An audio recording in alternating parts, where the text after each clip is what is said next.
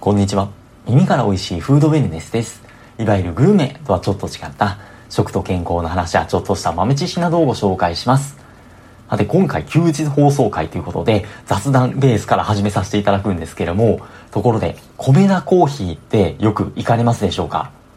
コメダといえば名古屋発祥で今は全国にもチェーンがありますしコロナ禍においても業績が堅調だってことでも最近注目を集めているんですけどもその全国にあるコメダの中でも唯一東銀座店っていう場所だけちょっと違った入れ立ちをしています。コメダはコメダでもプラントベース喫茶米大豆っていう全国唯一の新業態のお店になっていまして、その名の通り、例えば大豆由来ですとか、植物由来の食べ物飲み物のメニューを出しているお店になっています。例えば、このお店のメインメニューってハンバーガーなんですけども、そのハンバーガーに使われているパティはやはり100%植物由来でできているものになっていたりですとか、あとは、モーニングの定番、トーストもバターの代わりに豆乳クリームだったり、と飲み物でもミルクは使われていなくて、まあ、あの、豆乳が選べるっていうのはもちろんなんですけども、あとはオーツミルク入りのコーヒーとかっていうのも販売されたりしています。それ以外にも健康志向が割と強めに出ていまして、パンケーキも100%米粉でできていたりですとか、あとは小豆、粒あんも上白糖不使用だったり、コーヒーに入れるお砂糖っていうのも天才糖だったりですとか、そういったところも含めて非常に興味深い、面白いので、もし機会があればっていうようなところなんですけども、それにしても植物肉って言われるものって、海外で主にアメリカとかで流行ってるなっていうようなイメージだったんですけども、最近ニュースでよく聞くようになりましたよね。この米大豆も去年の7月にオープンをしているんですけども、小さな個人レベルのお店だけではなくて、大手企業とかっていうのも参入してきているっていうのが、日本にも代替肉がこれからだんだん浸透していくのかなっていう風な足音を感じるような気がしています。ところで、代替肉って一言で言っても、レベル感が結構違うっていう風に言われていまして、例えば、もともと日本にも大豆ミートとかって呼ばれるものはあったと思うんですよ。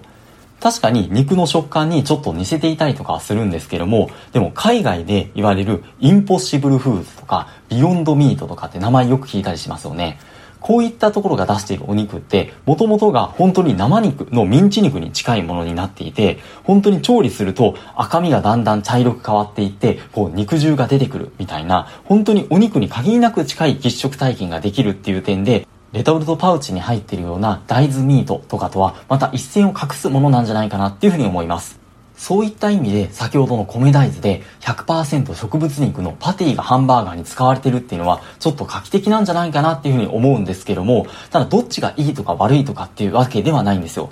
っていうのも、植物由来だったら、とにかく健康だっていうわけでも限らない気はしまして、特にお肉に限りなく近づけていく過程で、その加工度とかっていうのを増していって、まあ使われる添加物とかも含めて、原材料っていうのが増えていって、まあ確かに植物肉だったらお肉と比べて低カロリーだったり、まあコレステロールがなかったりとかするかもしれないんですけども、例えば塩分が多かったりですとか、先ほど添加物とかの問題とか、健康的だとは必ずしも言えないっていう側面があるのかもしれないです。じゃあそもそもこれらのお肉ってどうやってあ限りなくお肉に近づけているのか何が使われているのかっていうのがちょっと気になりますよね。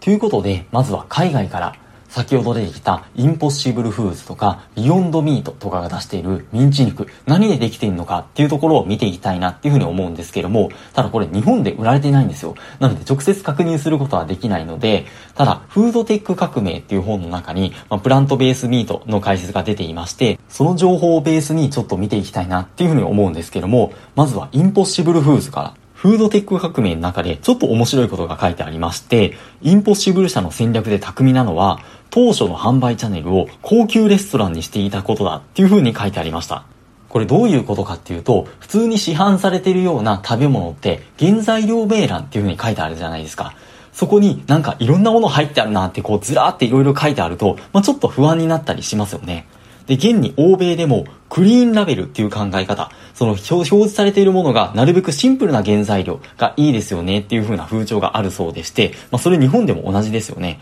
でもレストランとかで出しているとお客さんって細かい成分表とかっていうのを見ることってないじゃないですか。せっかくレストランに来てるっていうのもありますし、とにかく植物性っていうのが強調されているので、まずそれ興味本位で食べますよね。そして一度食べたら、え、これ植物肉とは思えない。こんなにお肉で再現できているなんてっていう風に、まあ驚いて感動して、そこから口コミで広まっていくっていう風な感じで、ただもちろんレストランに出すっていうのは、もうこの代替肉にすることで、プラスいくらですっていうみたいな感じで、ちょっとプラントベースだったら高級感が出るっていう風な側面もあるので、原材料表示を見させないっていう点をどれだけ狙ったのかっていうのは定かではないんですけども、ただこんな話があるぐらいなので、原材料はま少なからず色々使われているみたいです。その中でもインポッシブルフーズで特徴的なのは、美味しさっていうものを生化学的な観点で探っていったっていうところで、その研究の結果、食肉の美味しさの本質は、ヘムって呼ばれるもの、大豆レグヘモルブロビンって呼ばれるものの成分にあるってことを突き止めたんだそうです。こうヘムを大量生産するためには遺伝子改変された酵母を使うので遺伝子組み換え食品の規制をしている国での販売展開が難しいっていう側面はあるみたいなんですけどもこのヘムこそがインポッシブルフーズの肉らしさを出しているコア中のコア技術とのことです。じゃあ一方でビヨンドミートの方はどうかちょっとさっき言い忘れたんですけども、インポッシブルフーズは主なタンパク源は大豆由来なんですけども、一方のビヨンドミートはエンドウ豆と米がタンパク源になっていて、遺伝子組み換え食品とか、先ほどの大豆とかグルテンとか使わない方針にしていて、あとちょっと面白いなっていうのが、ビーツの色素を活用しているそうでして、あのビーツってあの野菜のあの切ると真っ赤な鮮やかな赤色をしている野菜ですね。この放送でも出てきたことあるんですけども、そのビーツの色素を活用して赤身の肉を調理してだんだんこう茶色に変わっていくっていう風な視覚的な側面でも本物のお肉に近づけているとのことです。細かく言うと両者いろんなものを使っていて結構違うんだなっていう風なとこは伺えるんですけどもじゃあ逆に両者の共通点は何なのかってところなんですけどもそもそもお肉ってその脂身のところが非常に大事な気がしますよね。それを再現しているものが両方ともの原材料名欄を見るとココナッツオイルっていうのが書いてあります。確かに、基本的に動物性由来の脂質っていうのは、の飽和脂肪酸っていう常温で固体のもので、植物性の油っていうのは常温で液体の不飽和脂肪酸っていうものなんですけども、そのうちの、まあ、少し例外がありまして、うちココナッツオイルっていうのは飽和脂肪酸の仲間だよっていう風な話がちょっと出てきたんじゃないかなって思うんですけども、そのココナッツオイルがそのお肉、この代替肉の中に使われてるっていうのが非常に興味深いなっていう風に個人的には思いました。これもまたある意味ココナッツオイルの利点というか活用方法なんじゃないかなっていうふうにも思わなくもないんですけども、ともかく海外から今度国内にまあ視点を戻しますと、ただ国内でその生肉で代替肉ってほとんどないんじゃないかなって思うんですけども、ちょうど今年の3月からイオンさんがベジティブっていうブランドで植物性由来のミンチ肉の一部店舗で発売を始めたっていうふうなニュースがありました。ただ一部店舗だけの取り扱いで、しかも置いてあっても端っこの方に置いてあるぐらいなんで、これ見たことある方いらっしゃいますでしょうか？例えば、大豆から作ったミンチっていう商品が普通にお肉コーナーみたいなところと一緒に置いてありまして、でも原材料としてはまあ大豆由来で、あと発芽大豆っていうのもまあ配合して作っているみたいなんですけども、お肉の脂身の部分では食用パーム油が使われてるみたいです。ココナッツオイルではないみたいですね。パーム油も、まあ、植物由来なんですけども、飽和脂肪酸を多く含む油だって言われ、言われていまして、まあ、パーム油については、まあ、いろいろ話はあるんですけども、まあ、それはまたの機会にさせていただきます。僕もこのイオンさんの商品自体は食べたことはないんですけども、ただそんなにいろんな原材料を使われてるってわけではなくて、メチルセルロースっていう増粘剤が、増粘剤が使われてるって意味では、ビヨンドミートとかインポッシブルフーズとかも同じみたいなんですけども、ただ値段は思ったよりリーズナブルみたいです。100g あたり138円なんで、こういったまあ代替食品とかって大抵お高いものが多い気はするんですけども、その割には割とリーズナブルだなっていう風な個人的にはそう思いました。